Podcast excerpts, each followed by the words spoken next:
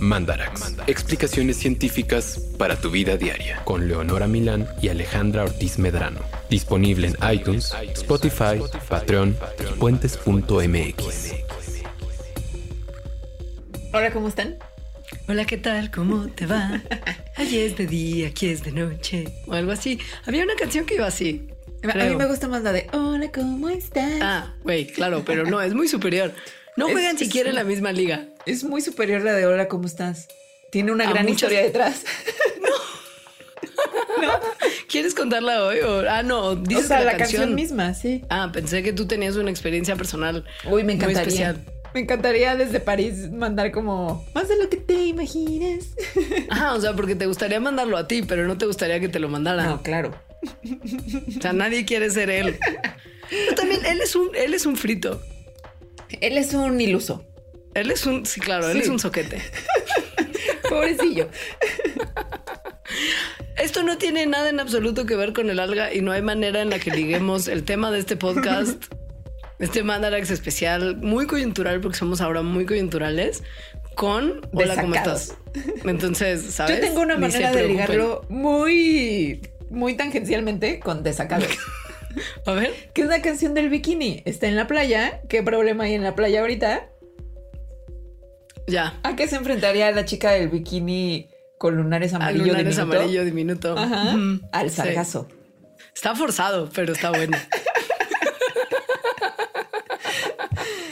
Entonces, bueno, ese tema, el problema de la chica con lunares amarillo diminuto, es lo que nos trajo a este programa.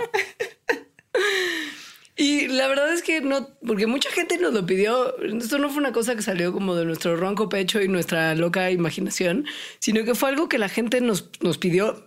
Muchas personas nos pidieron que hiciéramos un mandarax del sargazo cuando el tema del sargazo estaba muy de moda. Ahora, como se quemó la Amazonía, entonces ya les da igual Es como llegó otro problema ambiental más grande.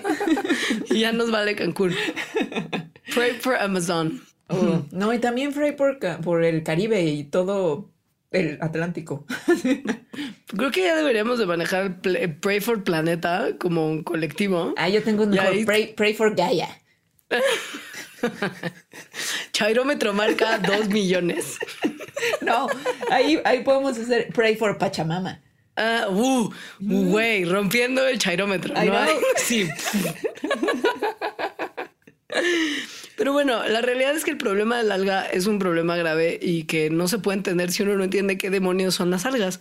Que además son en realidad bastante interesantes, a pesar de lo que yo y muchas personas podríamos creer.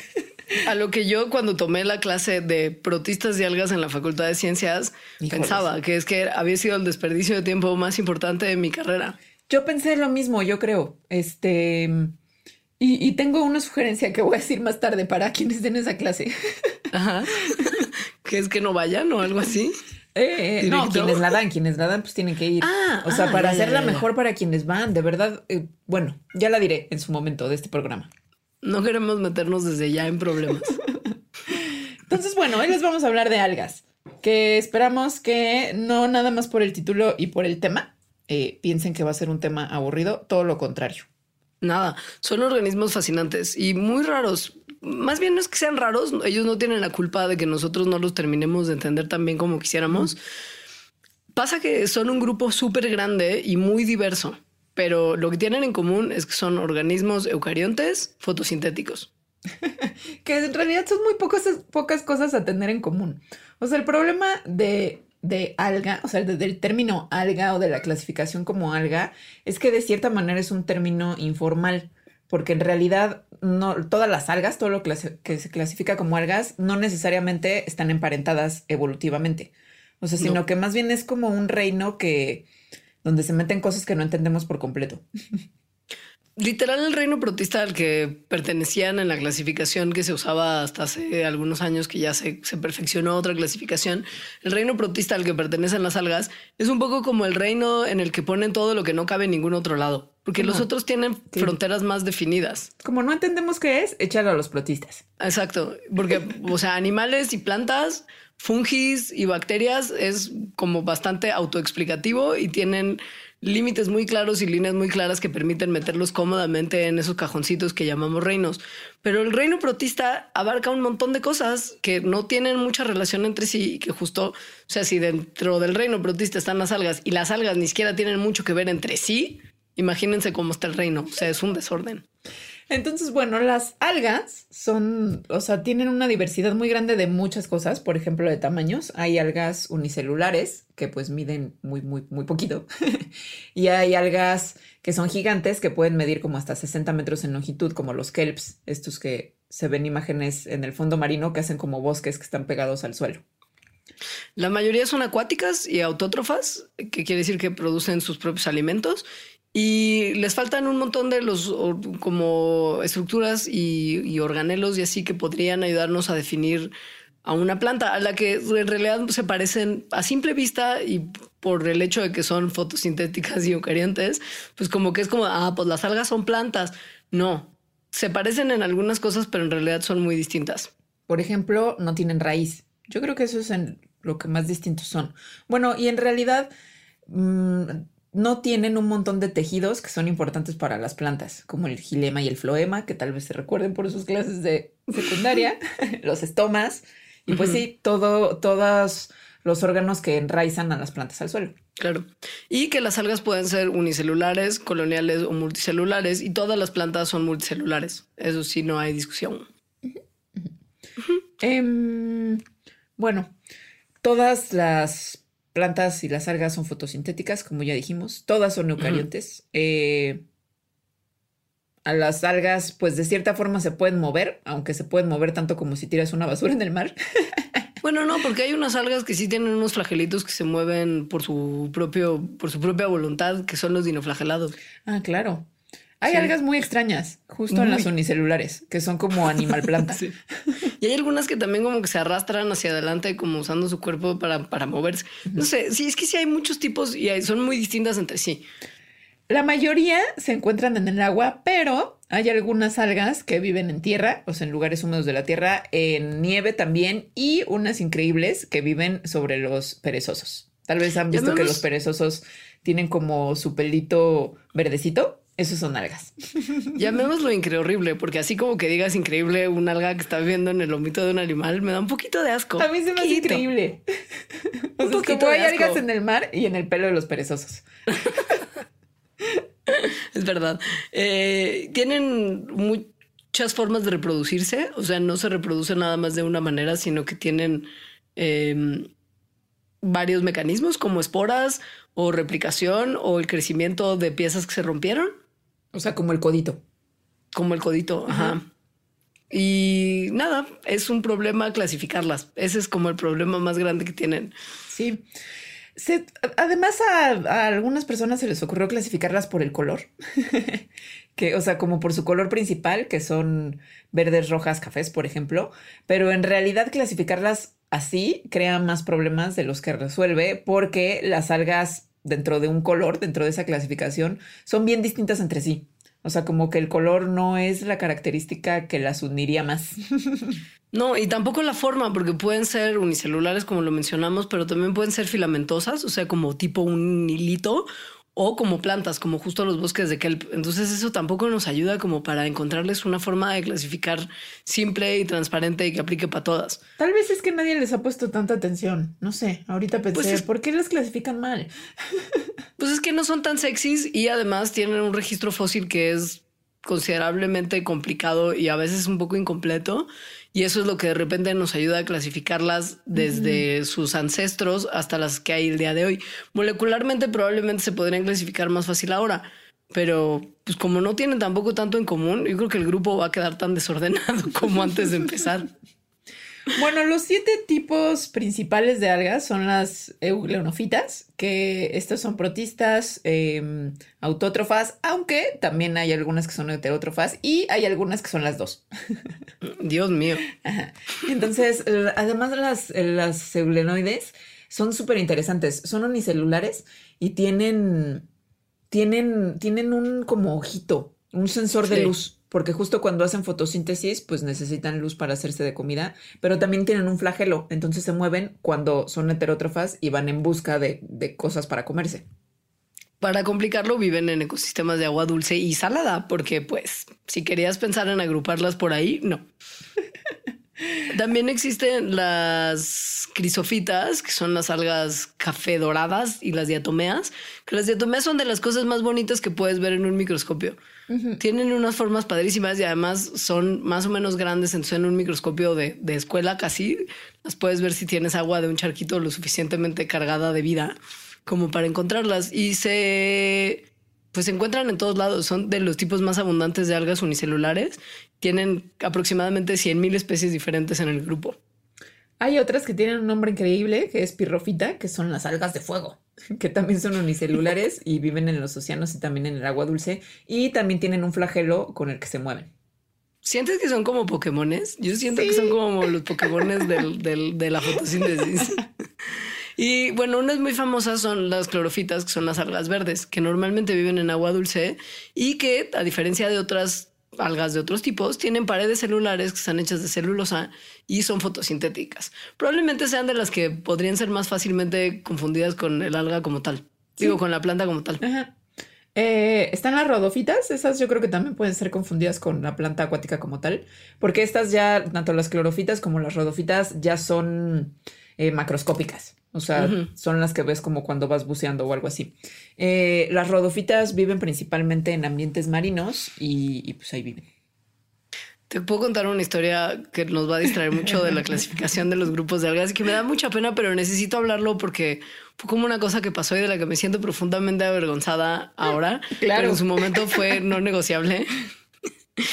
Cuando yo estaba tomando la clase de protistas y algas en la facultad, mis maestras eran especializadas en algas y conocían a todos los especialistas de algas que tiene la UNAM y entonces consideraron que como es un semestre complicado porque justo tienen que hablar de un montón de cosas, iban a llamar a un especialista a que nos diera una plática sobre rodofitas porque eran muy fascinantes en su mente. Y entonces llegó a darnos clase el mega especialista en rodofitas, que afortunadamente no me acuerdo de su nombre.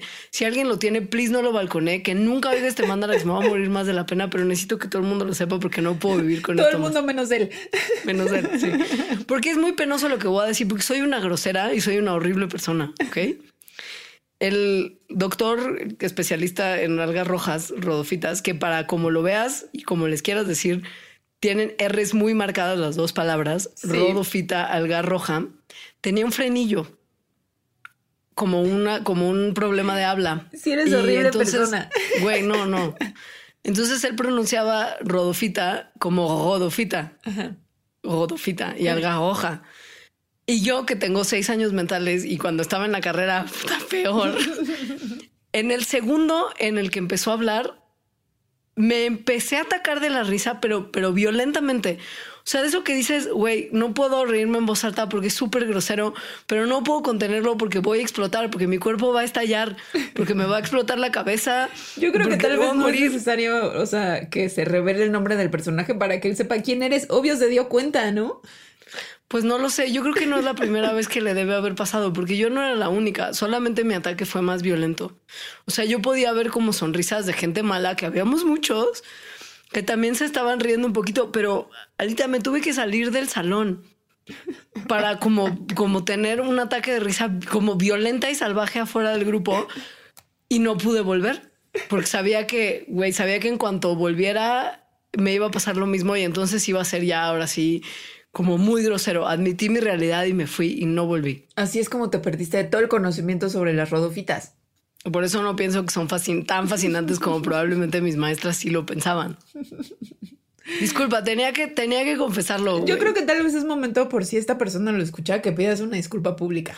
Mm, perdón, de verdad que soy una basura. Esto no está bien. Uno no se tiene que reír de las personas que no hablan de manera 100% estándar y no, se debe uno de reír de los demás en general. Y hoy lo sé porque tengo 38 años. En ese momento tenía como 19 años. Pasó muchísimo tiempo. Muy bien. Es, bonito que se encuentre reconciliación en mandar. Porque además, ¿sabes qué es lo peor? Que es de lo único que me acuerdo de ese semestre. Obvio. O sea, lo único que tengo registrado de ese semestre es mi, mi, mi, mi, grosería y vergüenza. y que las diatomeas se ven súper bonitas en el microscopio. Sí, y ya, es todo. Pero, por ejemplo, no me acordaba de las feofitas, que son las algas cafés, que son las más grandes, como bueno, de las especies más grandes, y que incluyen a las algas marinas como el sargazo y al kelp. Y de las jantófitas, que son las algas amarillo-verdes, que hay, son las menos comunes, también son unicelulares y tienen de particularidad que la pared celular no solo está hecha de celulosa, sino también de sílice. Ahora, lo que es muy mal viajante, bueno, no mal viajante, sino como más latoso todavía, es que para complicar más la situación de dónde agrupamos a las algas, la gran mayoría de las algas unicelulares son generalmente agrupadas en una categoría que es súper amplia, que probablemente usted ha escuchado incansablemente, y que es la del fitoplancton. es que sí hay muchas clasificaciones que obedecen a cosas muy distintas en, donde están las algas. Entonces, bueno. Medianamente random. Más o menos. Sí, pues el fitoplancton son microorganismos que van flotando en las columnas de agua. Son unicelulares, eh, a veces mm, em, con frecuencia más bien crecen en colonias que son lo suficientemente grandes como para que lo podamos ver, como manchas en el mar, por ejemplo. El fitoplancton es fotosintético, entonces eso es súper importante porque hace fotosíntesis y de hecho hace un montón de fotosíntesis, lo cual pues captura dióxido de carbono y produce oxígeno. Además de que son la base de las eh, redes tróficas, pues básicamente de todos los mares. Y, que un poco a partir de ahí sí brindan gran cantidad del oxígeno que respiramos en nuestro planeta. Eh, casi todo. Eh, o sea, cuando es como los arbolitos, nos estamos olvidando del fitoplancton, que produce entre el 50 y el 85% del oxígeno de todo el mundo. El fitoplancton. El fitoplancton puede dividirse en dos clases. Es el fitoplancton compuesto por algas y las cianobacterias. Ambas son fotosintéticas, pero tienen estructuras físicas distintas. Básicamente, las algas son eucariontas, que quiere decir que sus células tienen núcleo, y las cianobacterias son procariontas, que quiere decir que sus células no tienen un núcleo definido, con, cubierto con una, recubierto con una membrana. La cosa que tienen en común, pues, es que tienen clorofila y por lo tanto hacen fotosíntesis para producir su energía. Eh, viven en el mar o viven también en agua dulce, viven en general, bueno, más bien siempre en la superficie, porque como necesitan la de la luz para producir su comidita, entonces eh, flotan ahí. Em, y pues ya. en, sí. En estos grupos de algas que forman este fitoplancton y, y en otras en otros grupos donde también se encuentran este tipo de algas, hay otra forma de clasificarlas que es un poco como por su tamaño. Y se crea el grupo de las que se llaman microalgas, que son algas microscópicas que se encuentran en pues, sistemas acuáticos, tanto en la columna del agua como en el sedimento, o sea, viven también en, en la arenita, en el lodito del lago y son unicelulares que viven individualmente o en cadenas o grupos tienen tamaños variables, pero todo es entre unos poquitos micrómetros a unos cuantos cientos micrómetros. Por eso son microalgas. Y hay muchísimas microalgas, o sea, la biodiversidad de microalgas es súper grande. Eh, y además se cree que son de las, o sea, de la biodiversidad que menos se conoce.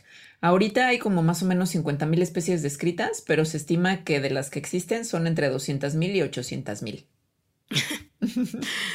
Es muy impresionante la cantidad de compuestos increíbles que producen estas algas que no producen ningún otros organismos en el planeta. O sea, entre que algunos carotenoides, antioxidantes, ácidos grasos, enzimas, péptidos, polímeros, o sea, producen sustancias de todos tipos que solamente producen ellas. Y esto vamos a explorar más adelante. Tiene mucha posibilidad de uso humano algunas cosas ya las usamos, pero hay como todavía más cosas que podríamos incorporar en nuestras vidas si fuéramos un poco menos alguistas. Sí, ajá, si no las discrimináramos. Exacto. Una de las cosas, no sé si sea razón de su discriminación o consecuencia de esta, es que su historia evolutiva es muy compleja, pero, o sea, se entiende poco, más bien. no está clara. Sin entender. No está clara, ajá, sí. Este, pues sí, eh, para que las algas evolucionaran, tuvo que haber primero eh, surgido, emergido, evolucionado un plásmido, es decir, una estructura, un organelo celular, como el que tienen también las plantas, en el que se produce la fotosíntesis. Esto obviamente es necesario para las algas porque son autótrofas. Si les suena más como raro esto de plásmido, piensen esto, probablemente sí se acuerdan de sus clases de ciencias naturales, que las plantas tienen cloroplastos. Los cloroplastos son un tipo de plásmido que tienen un pigmento en particular que se llama clorofila. Pero, hay otros plásmidos con otros pigmentos. Exacto. La cosa es que ahí eh, se hace la producción de comida de los organismos autótrofos y el tipo de pigmentos que tienen es lo que determina el color que tienen las células. O sea, las algas rojas tienen pigmentos rojos, las algas verdes tienen pigmentos verdes. Y así sucesivamente. En general también tienen siempre clorofila, pero tienen otros pigmentos que, hacen más fotosíntesis con los otros espectros de, la luz. Em, lo interesante de los plásmidos es algo que hablamos mucho en el mandarax de endosimbiosis, o sea, de, de codependencia de la buena eh, que es que tienen un origen endosimbiótico, justamente. Es decir, después de que evolucionó las células eucariontes, es decir, que se metió una a otra y se quedaron viviendo juntas, tuvo que haber evolucionado de alguna manera por, el, por un proceso similar endosimbiótico el origen de los plásmidos, es decir, de, cada uno de ellos, además. O sea, que una célula que era autótrofa se metiera en una heterótrofa y se quedara ahí, ¿no? Que no se la comiera, sino que se hiciera en una misma se cree justo que el organismo que se metió a la célula que no era autótrofa originalmente era una cianobacteria, que como lo mencionamos ya cuando hablamos de que eran parte del fitoplancton, son procariontas, que son los únicos procariontes que pueden producir oxígeno y que son fotosintéticos. Entonces se cree que la cianobacteria fue ingerida y digerida como comida inicialmente, pero su persistencia dentro del, del organismo que las estaba incorporando continuamente pues eventualmente le resultó ventajoso por los productos fotosintéticos que generaba. Y entonces en algún momento estas cianobacterias se convirtieron en residentes permanentes adentro de las células que las incorporaban y evolucionaron a convertirse en plásmidos. Y ese sería el origen de las células eucariontes autótrofas. Eh, pero digamos que sería como una primera endosimbiosis. Este, sí, la, la Sí, o de las primeras. Pero en realidad, por la diversidad que tenemos de plásmidos, sobre todo en las algas, lo que se cree es que ha habido varios procesos secundarios de endosimbiosis, en donde hay la asimilación de un alga que tenía un plásmido primario, es decir, tipo una, una cianobacteria, un plásmido tipo cianobacteria, que fue, que se le metió a un eh, heterótrofo eucarionte y entonces se hizo una endosimbiosis secundaria y esa alga en sí se volvió ahora un plásmido completo. Y pues por eso se cree, porque esto ocurrió no solamente una vez, sino varias, que hay tanta biodiversidad de algas en la Tierra que obtuvieron su fotosíntesis vía endosimbiosis de eucariontes a eucariontes. Pero entonces este tipo de historia que les estamos contando, es decir, como desde la ciencia nos imaginamos que ocurrió, lo que implica es que no estaba, no es una evolución como la pintamos casi siempre, o sea, como ramificaciones y todo lo entendemos muy bien, sino que unas cosas se están metiendo a otras y entonces, y, a partir de ahí se crean nuevas formas de vida. Y eso es lo que hace muy complejo la evolución de las algas eh, y estudiarla también. Además de que, pues, no tenemos, como ya dijiste, Leonora, mucho registro fósil de, de estos organismos. Ahora, lo que sí sabemos es que hay unas algas que están más relacionadas a otras algas y hay unas algas que están más relacionadas a otro tipo de organismos como protozoarios o fungis, o sea, o hongos, que a algas que estarían agrupadas, digamos, como en el mismo como supergrupo. Y esto, obvio, ha causado muchísima confusión a lo largo de la historia y de tratar de clasificarlos, porque pues justo como que cosas que no se pensaban antes que eran algas, luego fue como, no, espérate, sí son algas. O sea, un desorden. Está padrísimo que es lo que sí sabemos es que hay unas emparentadas con hongos, otras con protozoarios y otras con otras algas. Y ya. Y ya. un ejemplo y que son, muy viejas. Sí, un ejemplo son las euglonofitas. Eh, estas que les decíamos que son muy raras porque son heterótrofas y son autótrofas. Eh, justo estas se cree que son un linaje como muy, muy antiguo. Eh, bueno, que más bien pertenecían a un linaje muy, muy antiguo que incluía algunos protozoarios zooflagelados, es decir, que parecen animalillos y que tienen un flagelo. Eh, entonces, pero como se vuelven, o sea, como los, las eulenofitas son también heterótrofas, lo que se cree es que eh, un cloroplasto se les incorporó por simbiogénesis de una, en un tiempo mucho más reciente. Las algas rojas, que tanta vergüenza me han causado desde tantos años hasta hoy, que ya pude salir a confesar mi, mi mala persona y pedir disculpas. Las algas rojas, que se parecen muy poco a cualquier otro grupo de organismos, se cree ahora que son eucariontes muy primitivos que evolucionaron de las algas verde azules, que eran procariontes y que en realidad se conocen como cianobacterias, de las que ya hablamos un poquitín. Y la evidencia que apoya esto son los pigmentos fotosintéticos que son casi idénticos en cianobacterias y en algas rojas y que tienen almidones muy parecidos. Aunque hay otros, hay otros científicos que creen que las algas rojas evolucionaron de eh, otro tipo de organismos que se llaman criptofice, que tienen flagelos pero lo perdieron. Y hay otras personas que piensan que estas algas rojas evolucionaron de hongos que de alguna forma obtuvieron un cloroplasto. Es decir, o sea, da igual. como puede ser una, como puede ser otra. Sí, sí. Y las algas verdes son grupos que están evolucionados, eh, eh, evolutivamente relacionados, pero que no se sabe muy bien de dónde salieron. y ya. O sea, hay mucho misterio en la evolución de las algas. Que aquí viene mi recomendación para las personas que dan esta clase. Este misterio y esta cosa, la verdad, está súper interesante. En vez de nada más aprenderte los nombres y verlas en el microscopio y que todas son aburridísimas menos las diatomeas, ver todo este desmadre de clasificación, bueno, a mí me, a mí me gusta. Porque además las prácticas de campo posibles de la clase de protistas y algas es ir básicamente a un lugar donde hay agua estancada y tomar muestras, que lo hace muy desagradable. Ay, a mí sí me llevaron al mar. Güey, ¿qué? Sí, me llevaron al parque ecológico. Güey, el parque ecológico Xochimilco. Que a mí me llevaron, no sé a dónde de Veracruz, pero estaba bien bonito. Maldita sea. Yo fui a Veracruz en la de animales, que pues tiene más sentido. Pero a recolectar algas para nada nos llevaron tan lejos. A mí sí, pero luego veíamos cosas que no eran algas. O sea, me acuerdo que agarramos erizos y. Hijo.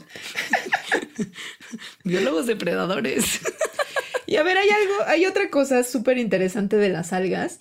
Y es que tenemos algas unicelulares y tenemos algas multicelulares y que no, que están relacionadas. Entonces, como que por ahí podríamos ver o comenzar a investigar cómo es que se pasó de un estado a otro, ¿no? De la unicelularidad a la multicelularidad, lo cual no es nada trivial. Y además es algo que no tenemos en animales ni plantas, por ejemplo. O sea, no hay plantas unicelulares ni animales unicelulares. Entonces las algas realmente son una oportunidad para estudiar esto. Y unos científicos ya lo hicieron. Sí, unos científicos ya lo hicieron. Les vamos a contar nada más de unos porque yo creo que lo han hecho muchos. Sí. Pero un experimento en particular fue de un equipo que estaba tratando de entender exactamente qué fue lo que llevó a los organismos unicelulares a convertirse en multicelulares.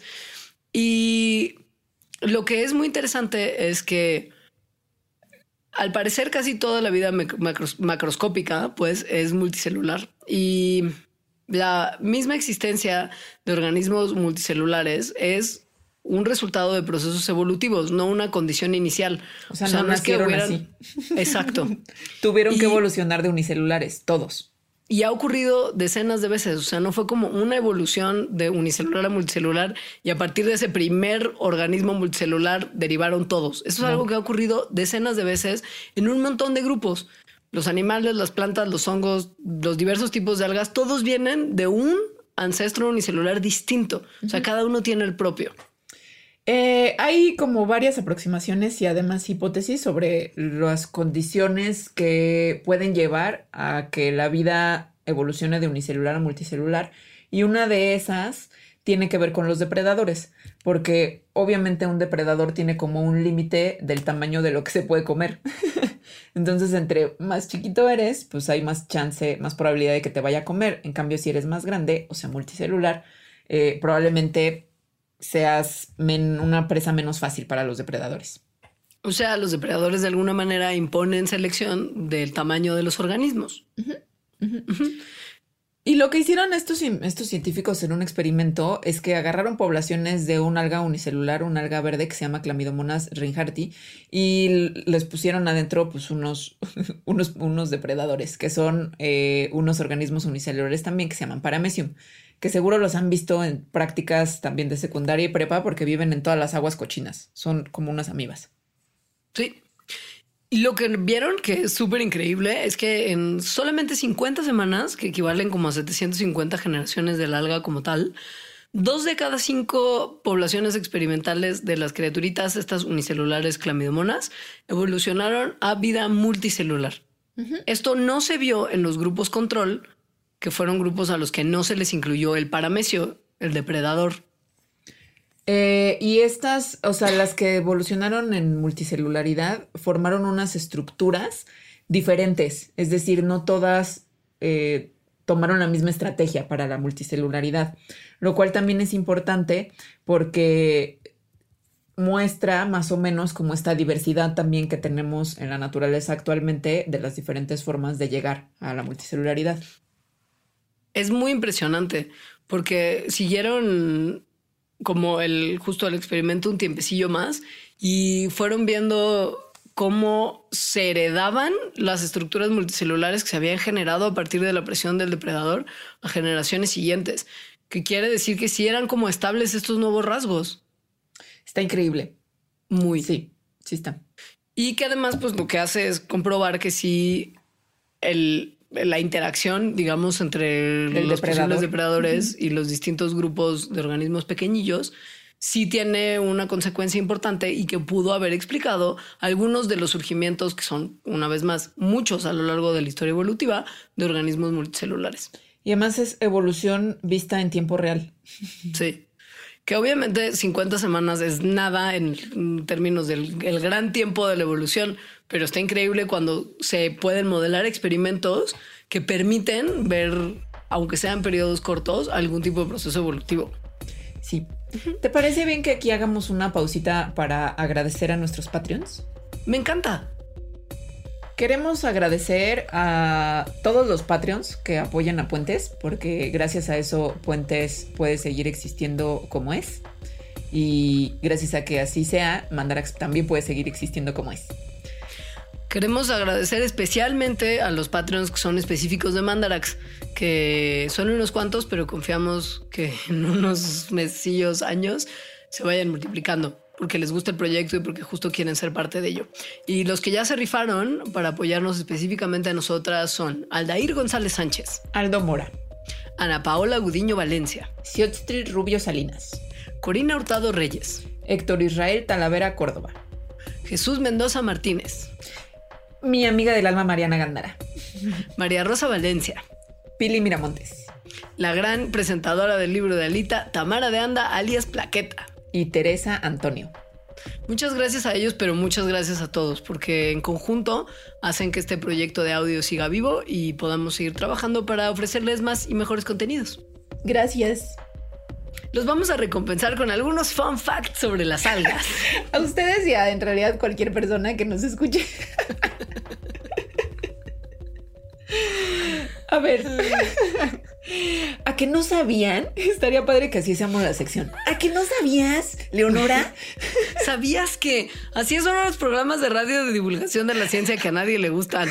No vamos a hacer eso, ¿ok? Leonora, ¿sabías que el americano promedio consume diariamente 250 miligramos de carragenina? ¿Pero qué es la carragenina, Alejandra? Es un extracto que se saca del alga roja Chondrus crispus, que también se conoce como musgo de Irlanda, que evidentemente no es un musgo, sino un alga.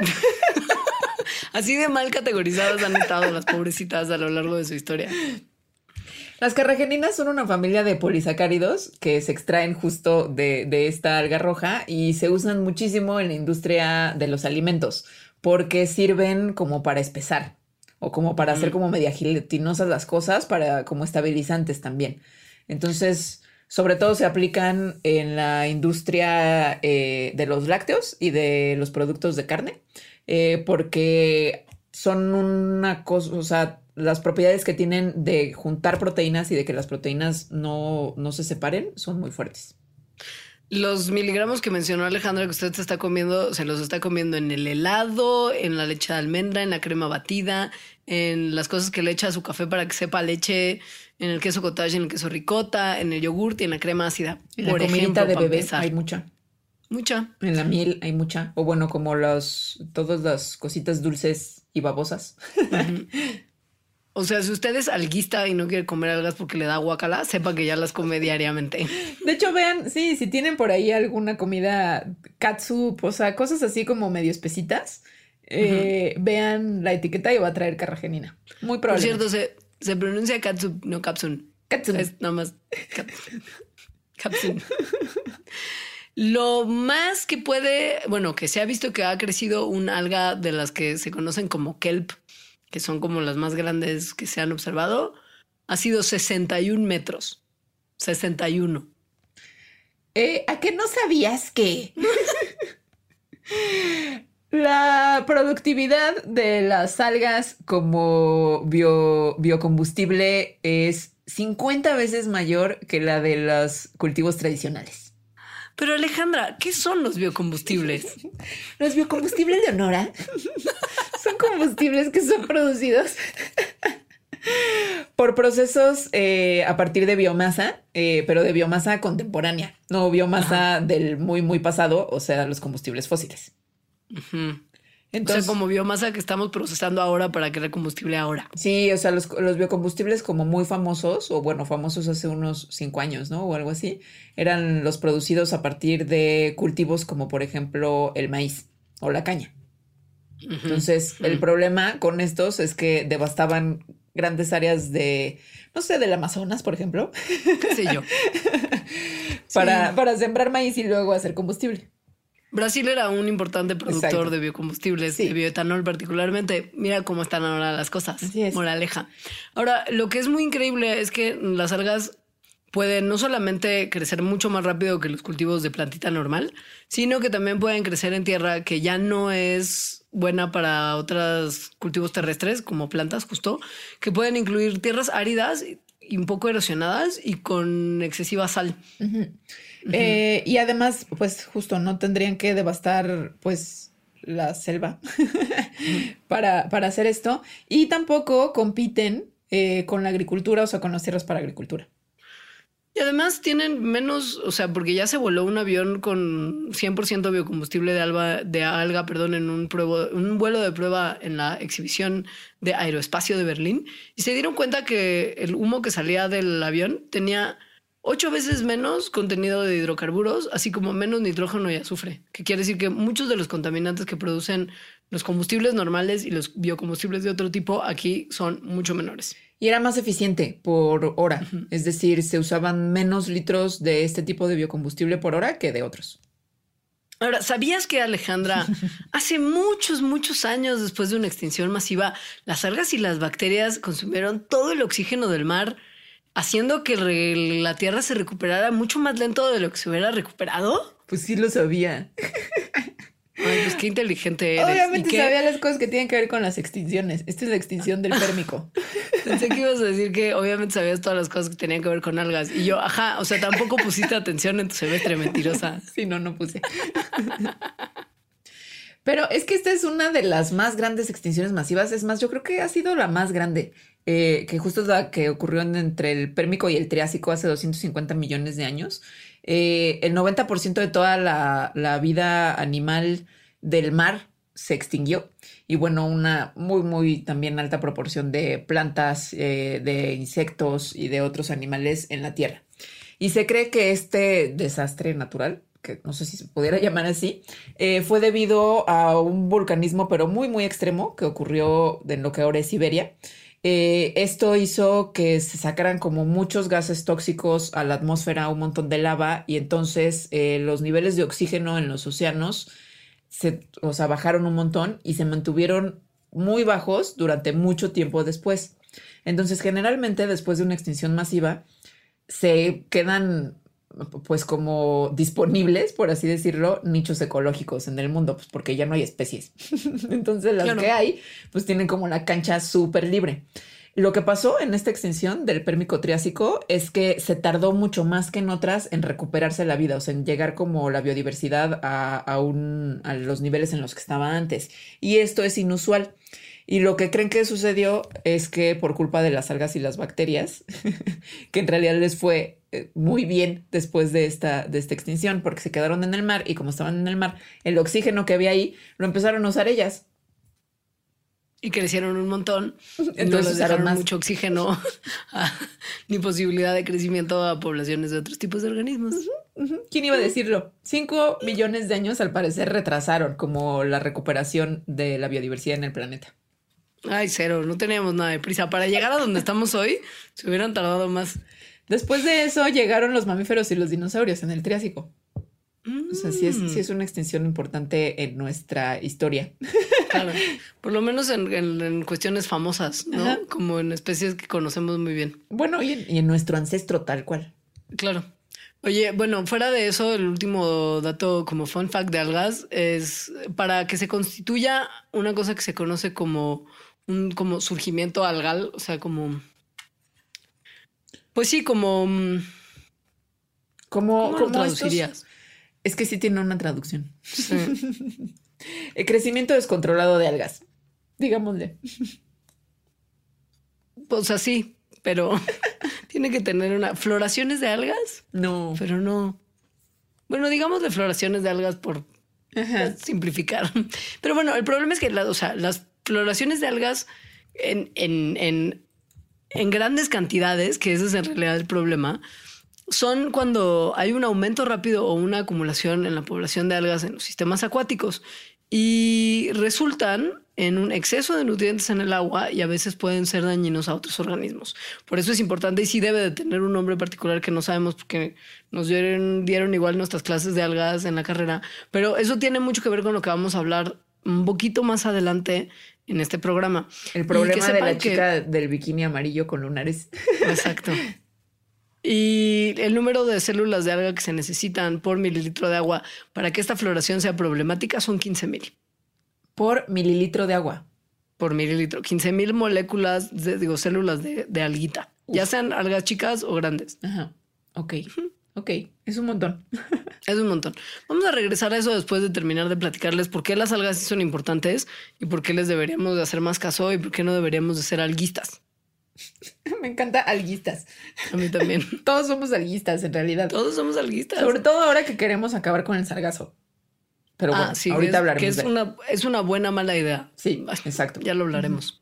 Eh, las algas procesadas y no procesadas como alimento tienen un valor comercial anual de varios miles de millones de dólares. ¿Por qué? Porque usamos extractos de algas para preparar un montón de comidas y en las dietas asiáticas y de las islas del Pacífico se consumen directamente. Pensemos cuando pedimos el sushi como tal. Mm, sí. El sushi como tal Uy, está o la, envuelto. o la sarada. La, O la las- la sarada, ensaladita que son- esa de algas, uff. Pero esas sí son varias especies de alga, Sí, ¿no? Según sí yo, no, no- es esta que, que iba a mencionar, que es Sí, la que envuelve el sushi y que se conoce como nori. Bueno, sí, así le dicen en el Japón.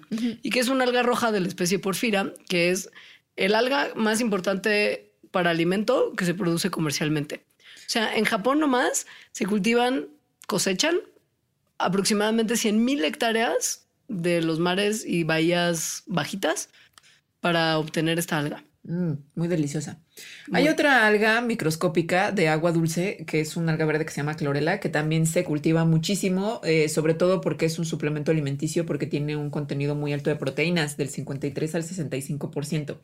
Esto es sobre todo en Taiwán, Japón, Malasia, Filipinas. Em, tal vez la han visto, según yo la venden aquí también. Es muy probable. Ajá, sí. Eh, las carrageninas, así como los alginatos y el agar, son extraídos de algas también y se consumen como en un montón de comidas preparadas, como pasteles, pudines rellenos de pie, eh, cosas lácteas artificiales como las que ya mencionamos antes. O sea, se los comen en un montón de productos. Y se usan Eh, también también, durante muchas. un- Sí. No, perdón, perdón. No, dale, dale. Que también durante muchos siglos se han utilizado, sobre todo en poblaciones de costeras, a las algas como fertilizantes para la agricultura, porque tienen un montón de nutrientes, este, tienen minerales, tienen proteínas, tienen un alto contenido de nitrógeno, entonces se usan para, para, para la agricultura. Los usamos para darle de comer a los pescaditos que tenemos en granjas de peces. Eh, y lo que ya usamos se proyecta que va a aumentar muchísimo en los próximos años, de entre 80 y 100 millones de toneladas de pescado que vamos a necesitar estar cultivando y que cada vez más vamos a empezar a alimentar de comida basada en algas, porque como lo mencionó Alita, es muy alta en proteína y es fácil de producir y no interfiere con la producción de cosas agrícolas para otros fines. Y no solo es alta en proteínas, sino es que además como hay tantas algas, este, hay suplementos alimenticios que utilizan eso, ¿no? Como muchas diversidades de algas para diferentes cosas. Por ejemplo, el omega 3, que en general pensamos que nada más viene de peces grasositos como el salmón. También puede venir de algas. Eh, se usa también para producir eh, suplementos alimenticios con carbohidratos, con vitaminas, minerales, aminoácidos, antioxidantes. Usted no lo sabe, pero en muchos lugares del mundo se produce, sobre todo como en países como el que está al norte de nosotros, Estados Unidos, se produce un montón de agua de desecho que se tiene que tratar de alguna forma antes de o regresarla a que siga formando parte del ciclo del agua o para volver a usarla para consumo humano. Son en Estados, Unidos, o sea, en el alrededor del mundo se calcula que se usan, que se, perdón, que se emiten 1500 kilómetros cúbicos de aguas negras, digamos, como de aguas de desecho que ya no se pueden usar a menos de que sean tratadas. Y como es caro y difícil tratarlas y limpiarlas, aproximadamente el 80% de esta cantidad de agua la regresamos a la naturaleza sin tratarla. Y el problema es que estas aguas luego tienen un montón de nutrientes que si las echamos y se combinan con aguas que no están pues contaminadas con estos nutrientes, las contaminan también. Ahora, esos nutrientes podrían ser utilizados para darle de comer a un cultivito de algas, por ejemplo. que nos lleva al siguiente problema, que es que ¿qué comen las algas? pues sí. Pues en, en, realidad así, o sea, su energía viene, como ya dijimos, son autótrofas, la producen ellas mismas, ¿no? A partir de, del sol. Eh, sin embargo, como todos los seres vivos, necesitan de otras cosas para crecer, o sea, nutrientes. Que son los que quitarían del agua negra si los usáramos para tratamiento de aguas. Exacto. Porque además de que, se, comen un montón de cosas que nosotros no ocupamos, también pueden remover metales pesados y sustancias tóxicas de esta agua. Pero bueno, la cosa es que es que no, o sea, es que estas cosas de, de, que no usamos y que tiramos al agua existen en muchos lados y no nada más para cultivar algas o al menos cultivarlas de manera consciente. no, son subproductos de muchos procesos humanos, incluyendo nosotros yendo al baño, que de repente si se liberan en grandes cantidades pueden resultar problemáticos. Pensemos, por ejemplo, en todo el nitrógeno que tienen los fertilizantes que usamos para la agricultura. Habíamos hablado ya de que las plantas en muchas ocasiones no pueden producir su propio nitrógeno y tienen que obtenerlo de algún lado, ya sea por relaciones muy cercanas, simbióticas con otros organismos que fijan nitrógeno por ellos, o bien que el campesino en turno le eche una cosa que se llama fertilizante con muchísimo nitrógeno y de ahí obtengan el nitrógeno, el nitrógeno que necesitan para crecer. Muchas veces este fertilizante se usa en exceso y el nitrógeno, en vez de ser asimilado todo por las plantas, se filtra, o sea, se, se absorbe en la tierra, se filtra por el riego a los mantos de agua y acaba en lugares donde no tendría que acabar. Como el lago de Valle de Bravo. Como el lago de Valle de Bravo. Y en realidad yo creo que la mayoría de los cuerpos de agua del mundo. Em, esto, esto genera un problema gigantesco que le podríamos llamar como cultivo, cultivo no intencionado de algas, es decir, eutroficación. la eutroficación es cuando por, por unos niveles, un crecimiento de algas de fitoplancton o de plantas muy, muy grande, entonces eh, que se debe a que de repente hay disponibilidad muy grande de factores que necesitan, como por ejemplo la luz del sol, el dióxido de carbono o fertilizantes, justo crecen un montón, o sea, excesivamente las plantas, las algas o el fitoplancton. Entonces, la eutroficación ocurre eh, cuando eso pasa y esos lugares en donde, en donde está este crecimiento empiezan a tener problemas porque estas algas o los organismos que estén ahí se comienzan, comienzan a acabar con otras cosas que son necesarias para otros seres vivos. Es muy sencillo pensar en cómo lo hacen. Imagínense que en un laguito donde pues normalmente viven un montón de especies y los rayos del sol entran a través del agua y permiten que todos los organismos que ahí viven realicen sus distintos procesos que necesitan luz. Imagínense que de repente esto es cubierto por un tapete verde que no deja pasar más la luz del sol, que sería lo que serían las floraciones estas descontroladas de algas de las que hablábamos antes, como una especie de tapete que cubre el agua y que limita la penetración de la luz a niveles un poquito más profundos, reduciendo el crecimiento de plantas en zonas litorales, por ejemplo, y limitando el éxito de los depredadores que necesitan luz para perseguir y atrapar a sus presas. O sea, realmente destruye ecosistemas acuáticos, la eutroficación. Eh, es un problema súper, súper grande también para las fuentes de agua potable, o sea, el agua que nos tomamos, porque las algas, muchas de ellas producen compuestos que no son buenos para nosotros, que de hecho son tóxicos, eh, y para otras especies también, como por ejemplo para peces. Entonces también es un súper problema para granjas de peces, eh, para cuerpos de agua que son recreativos, como lo es el lago de Valle de Bravo, y pues para la biodiversidad en general. Y el problema es que cuando este tapete de algas eventualmente muere, porque son animales que nacen y mueren, normal, bueno, no animales, perdón, son seres vivos que nacen y mueren. El problema es que cuando este tapete verde se muere, lo que hace es que la descomposición de los microbios que lidia con este tapete de organismos muertos acaba con un montón del oxígeno que está disuelto en el agua y lo que crean son zonas hipóxicas, que quiere decir que tienen muy bajo oxígeno, o de plano anóxicas, que quiere decir que ya no tienen oxígeno, son zonas muertas donde no hay el suficiente oxígeno como para que vivan otros tipos de organismos. Y esto se encuentra ya en un montón de lagos de agua dulce. Eh, antes de que se mueran, empiezan a hacer fotosíntesis, que es lo que hacen, pero a tasas muy, muy altas, y entonces eso acaba con el carbono inorgánico que hay en los cuerpos de agua, lo cual sube el pH a niveles que son muy extremos y que puede eh, matar a los organismos, sobre todo les, les afecta mucho en su visión, es decir, en sus ojitos. y como en las habilidades en general que tienen eh, quemosensibles, es decir, para, para, para percibir dónde hay cosas de las que tienen que escapar o a las que se tienen que acercar. Es una cosa que no es nada trivial. Si pensamos que el carbono y el oxígeno son componentes que necesitan los organismos vivos para estar vivos. Y la luz. Entonces estas, claro, la luz. Entonces estas algas, ya sea cuando están vivas formando tapetito o cuando se mueren, pueden literal acabar con lagos gigantes, o sea, cuerpos de agua grandes. No estamos hablando de, de, de lugares pequeñitos. Calculen, chequen esto que hay en ciertos ecosistemas costeros que están cerca de ríos que son muy ricos en nutrientes, como el Mississippi y el Golfo de México, han visto afectarse más de 2.000, perdón, 245 mil kilómetros cuadrados en 400 sistemas. O sea, estos son, estos son números reales de áreas marinas que han sido ya afectadas por eutroficación.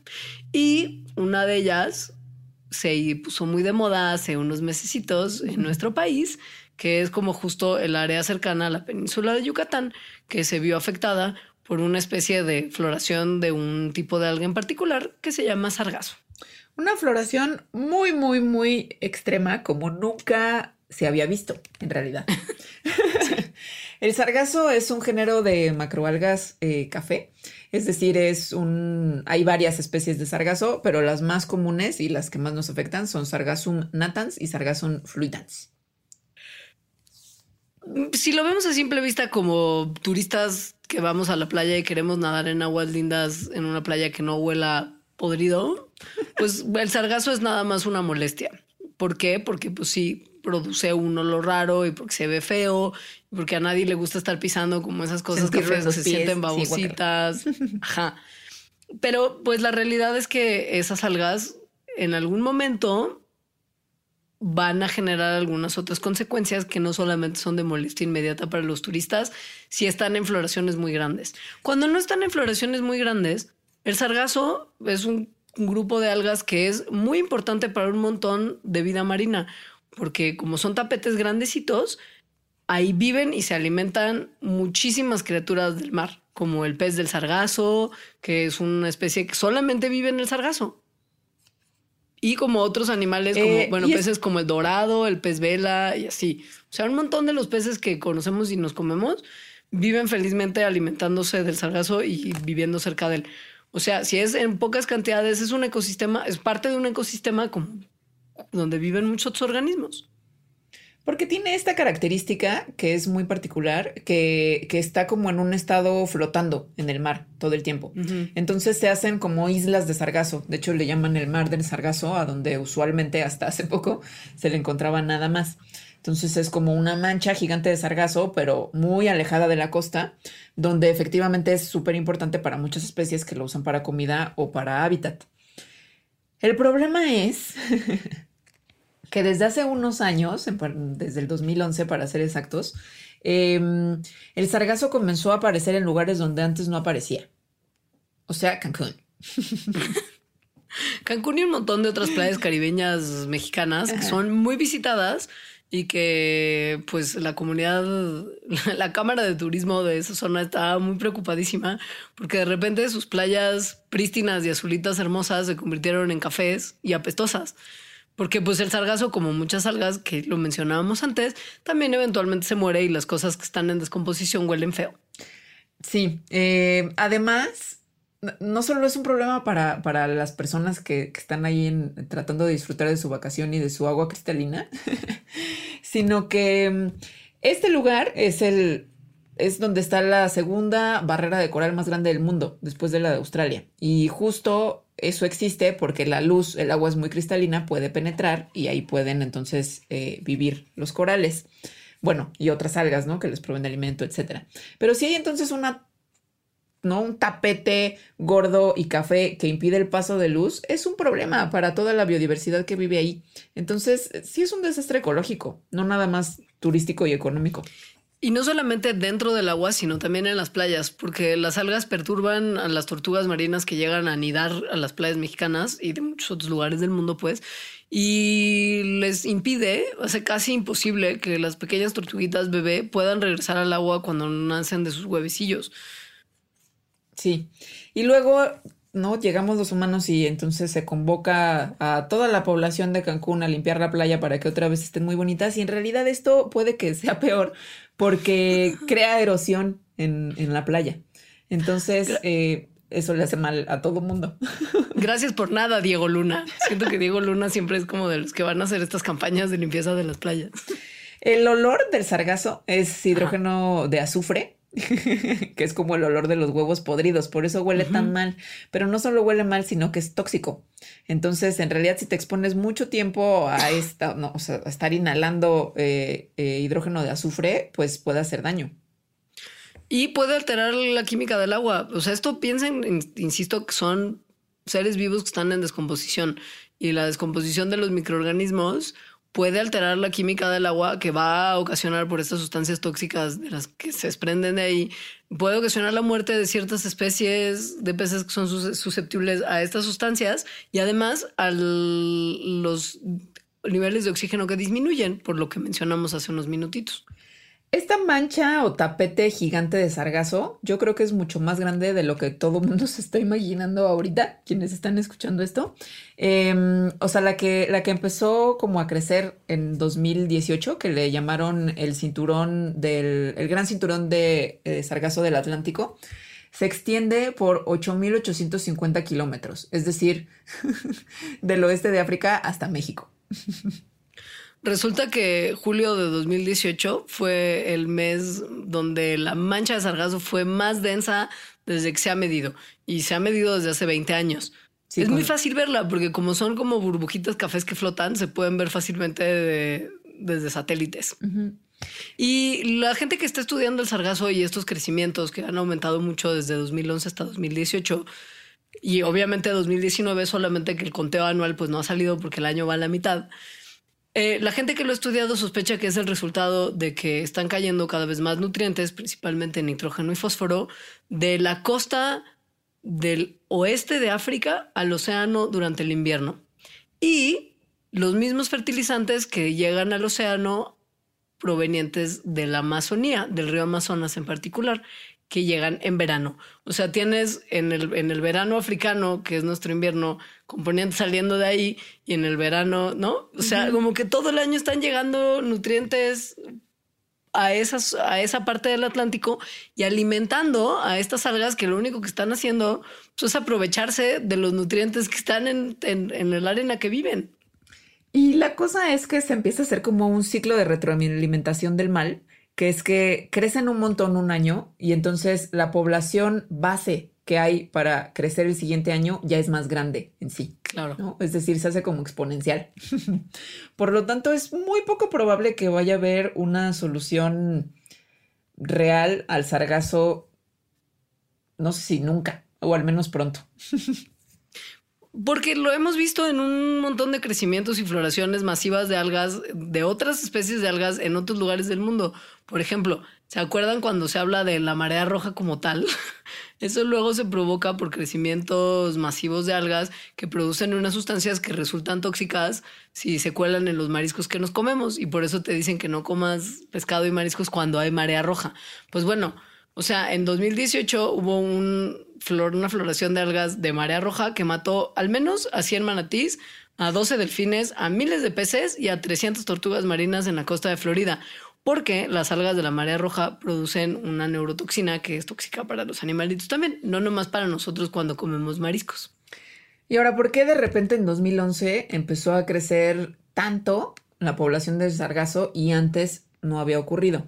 Eh, pues al parecer sí sabemos o hay personas que están investigándolo y creo que están llegando como una respuesta que suena muy lógica, que es que en 2009 eh, los nutrientes que se descargaron en el río Amazonas, ese año en particular, fueron especialmente altos, o sea, mucho más altos que lo que usualmente había sido. Eh, y llegaron, obviamente, al Atlántico. Entonces, eso comenzó a alimentar la población.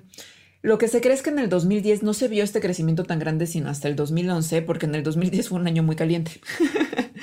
este, la temperatura de la superficie del mar fue especialmente alta y al sargazo no le gusta las temperaturas tan altas.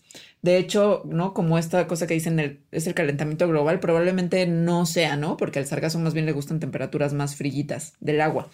Eh, en el 2010 no creció tanto esta mancha, pero entonces llegó el 2011 cuando la temperatura del mar no fue más alta de lo usual, tenía así un montón de nutrientes y entonces esa población base creció un montón y después es cuando empezó entonces como este ciclo de retroalimentación en el que la población base ya es muy grande, siguen llegando nutrientes por las, en las descargas del Amazonas y también desde África y cada vez crece más. Es decir, esto se puede rastrear directamente a la liberación de nutrientes en ciertas zonas del planeta. Y en años, se ha visto y en que, claro, se, se ha visto que de 2009 a 2018 ha habido un aumento de uso de fertilizantes y un aumento de deforestación en Brasil y ha aumentado el nitrógeno en el agua a raíz de eso. O sea, podemos poner así nombre y apellido a los causantes de este crecimiento de algas. La deforestación tiene que ver, o sea, la mencionamos porque tiene que ver con el uso de fertilizantes, ya que la deforestación se hace para la agricultura en general. O sea, la mayor Exacto. parte de la deforestación es para convertir esas tierras en tierras agrícolas en las que se usan fertilizantes. No queremos que de ninguna manera se entienda que entonces queremos que haya calentamiento global y aumente la temperatura de los mares para que no haya sargazo y podamos ir a la playa. Esto tiene consecuencias horribles de otro tipo para un montón de otras especies que no vamos ni siquiera a entretener esa posibilidad. O sea, no means no. Tenemos que pensar en otra forma de resolver el problema del sargazo, justo sin esperar a que llegue a nuestras playas y levantarlo gracias a Diego Luna para que las playas se vean bonitas porque ya vimos que esto también tiene consecuencias tenemos que ver cómo controlar el problema de la llegada del sargazo y más bien deja tú controlarla, sino pensar en que podríamos aprovecharla, porque el sargazo, como muchas algas, tiene oportunidades que pueden resultarnos muy atractivas. Por ejemplo, se puede convertir en biogás a partir de la digestión anaeróbica. Entonces, el biogás se hace principalmente de metano, que como sabemos tiene un, un valor energético, es decir, puede, puede, producir mucha energía. Y entonces eso puede usarse pues, como combustible para algunas cosas. Podemos también pensar en que podríamos usarlo como un fertilizante rico en nutrientes orgánico que en los estudios que se han realizado no solamente aumenta el rendimiento de los cultivos, pero también mejora las características del suelo. Es, es, eh, se puede comer el sargazo. De hecho, el sargazo se cultiva para alimentar al ganado. Entonces, podría usarse para eso. Eh, lo puedes freír, lo puedes hervir, lo puedes eh, secar. Se puede comer de muchas, de muchas formas y es parte de la medicina china tradicional. Por ejemplo. Y si no les bastaban esas opciones, también podemos agarrar el sargazo y molerlo chiquito, chiquito, chiquito, un polvo muy finito y mezclarlo con otras fuentes de carbón, idealmente de biomasa, por ejemplo, de desperdicios agrícolas, para producir pedacitos de carbón para usar como combustible. Que es un problema porque en muchos países donde se usa carbón como una fuente de combustible importante, se deforesta para convertir árboles en carbón. Y esto es una cosa que no tiene mucho sentido. Ahora, ninguna de estas cosas es así como que nada más agarras el sargazo que está ahí en la playa y ya, ¿no? Y te vuelves rico el empresario del sargazo. Todos estos usos dependen del nivel de descomposición de, que tiene esta alga cuando llega a la costa. Entonces, más bien como que la cosa sería evitar que el sargazo llegue a la costa, agarrarlo de antes y agarrarlo de una forma que no lastime o perjudique a las especies que dependen de él, que como ya dijimos son un montón.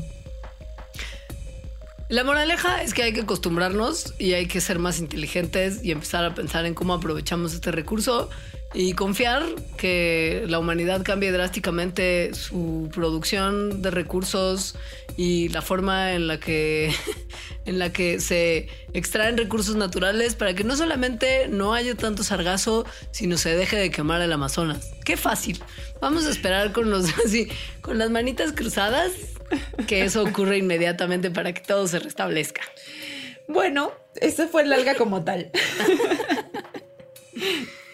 Gracias por escucharnos, gracias por ser Patreons. Si no son Patreons, evalúen la posibilidad de convertirse en Patreons de Puentes. Siempre nos vienen bien mecenas que con una pequeñísima donación mensual se vuelven parte de la familia de Puentes y ayudan a que programas como este de su confianza se sigan realizando.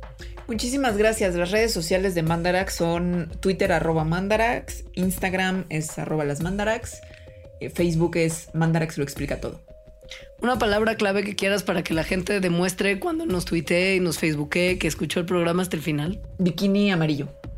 Yo por supuesto soy alga roja en honor al investigador del que pues que con el que me reí mucho. Muchas gracias. Nos vemos, bueno, nos escuchamos después. Adiós. Mandarax. Explicaciones científicas para tu vida diaria. Con Leonora Milán y Alejandra Ortiz Medrano. Disponible en iTunes, Spotify, Patreon y puentes.mx.